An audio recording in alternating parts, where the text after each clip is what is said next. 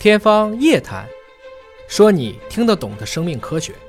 欢迎收听《天方夜谭》，本节目在喜马拉雅平台独家播出。我是大葱，为您请到的是中国科学院大学基因组学硕士、华大 Alpha Team 负责人李彦涛老师。彦涛老师好，大葱同学好。说到养生啊，除了上了年纪的朋友们非常关心，还有很多女性朋友其实也很关注。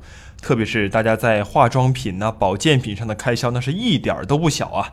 那这些产品在销售的时候，常常会力推一种功效，叫做清除自由基。但是呢，这个自由基究竟是个什么东西呢？可能很多人还真不知道，能不能给大家科普一下？在我们高中化学课本里面，其实已经告诉了你们自由基是啥。首先，我们都了解这个原子的结构，嗯，一个原子。它是由一个原子核和周围围绕的一些带负电的电子对儿成对儿的电子对儿组成的。嗯，当这些成对儿的电子对儿它中间的一个电子被抠掉之后呢，嗯，这个原子就变得极不稳定，相当不稳定。它要处于一个稳定状态，它就要从它周围的分子或者原子身上再抠掉一个电子，让自己重新配成成对儿的电子对儿，它就变成稳定了。那这个丢掉一个电子的原子，或者是含有这个原子的分子。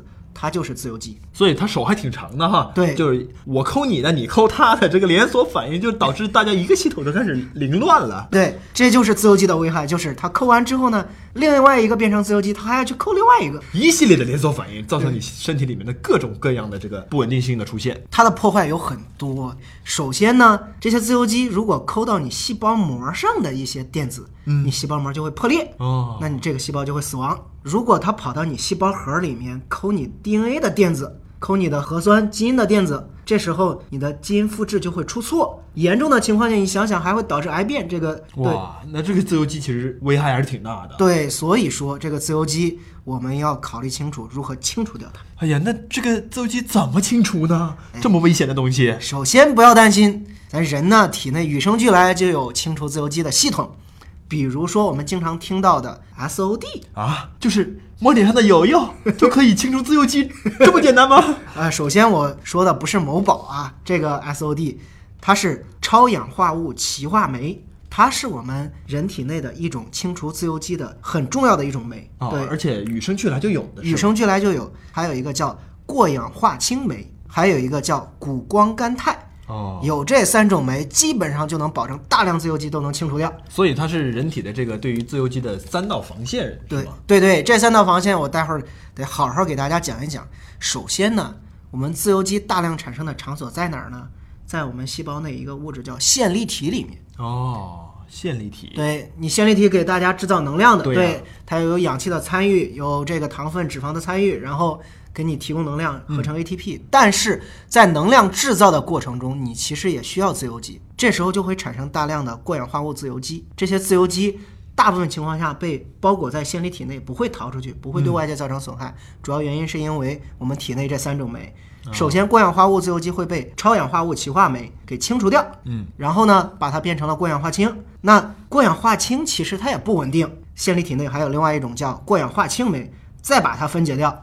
如果这前两道酶都没有解决这些自由基，它跑到细胞膜上要刨出去了，跑到这个线粒体膜要出去了。哎，这时候膜上还有谷胱甘肽，谷胱甘肽把最后一道防线把这些自由基给清除掉。哦，这就是防止自由基出逃的三道防线了。但是呢，还是有一些自由基呢，这三种酶是解决不了的啊，还有漏网之鱼。对，还有漏网之鱼，这个东西叫羟基自由基。羟基自由基也是在这个有氧代谢的过程中产生的一种自由基。这种羟基自由基破坏力特别强，它强到什么程度呢？嗯，它能从身边任何的有机分子身上去抠掉这个电子，意思就是它见神杀神，见佛杀佛。所以说，你看啊，它已经突破了三层的这个防护网，对，它还能出得来。那肯定是顶尖的小坏蛋呐！对，那这怎么办呢？那这时候只有一件事儿能清除掉它：睡觉。睡觉？你啥也不干，你做个梦，它就搞定了？对，因为我们睡觉的时候，体内会分泌一种激素叫褪黑素，然后褪黑素刚好能清除掉这个叫羟基自由基。哦，褪黑素，中老年人好像有挺多人去补这个褪黑素，好像是可以对他的身体啊有什么好处是吗？对的，对的。既然讲科学养生，我要讲讲。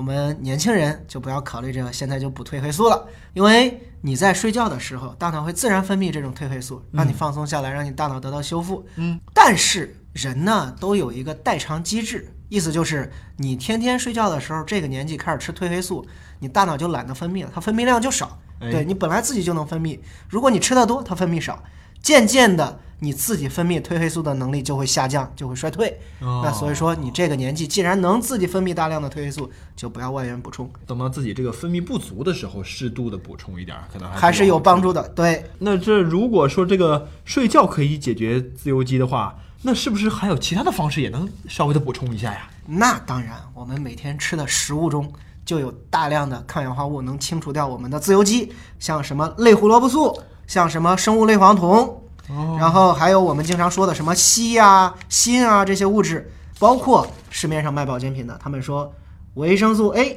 什么维生素 E、维生素 C 都能抗氧化。对呀、这个维生素群好像是主流的一种补充的这个营养物质啊。对那我们关于这是不是光吃这个维生素的这些片片就可以了呢？关于这个问题呢，我建议我们下期节目再讲。哦，那看来这是一个特别重要，也有很多操作细节的这么一个课题了哈。那这些自由基一旦突破了这三道防线，会对人体产生什么样的危害呢？举个简单例子，它如何破坏你的细胞膜呢？是因为你的细胞膜也是属于一种叫脂质磷脂双分子层嘛，嗯，它属于脂质的一种。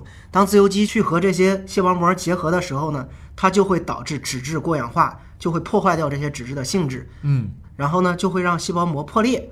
但是如果这些自由基都逃过了细胞膜，冲出去了，它跑到你的血管里面，嗯，血管里面也有一些脂质，什么样的脂质呢？比如说我们的胆固醇，哦，我们经常提的一种叫坏的胆固醇，叫低密度脂蛋白胆固醇。嗯，如果你的自由基和它结合了，低密度脂蛋白胆固醇也会进行这个叫脂质过氧化，它就会变得更加粘稠，它就会附着在你的血管壁上，导致我们心脑血管疾病的风险增加。血栓啊，这个血液过于粘稠，对啊，就开始都出现了。对啊所以说自由基的危害对这个心脑血管疾病的风险也是非常大的。这个说到自由基，现在才了解，哎呀，这个小坏蛋原来这么坏啊，这么有害处。对所以关于如何清除掉多余的自由基，干掉这些小坏蛋，特别是如何通过饮食结构的调整来实现这个目标，我们要在下期节目给大家一一道来了。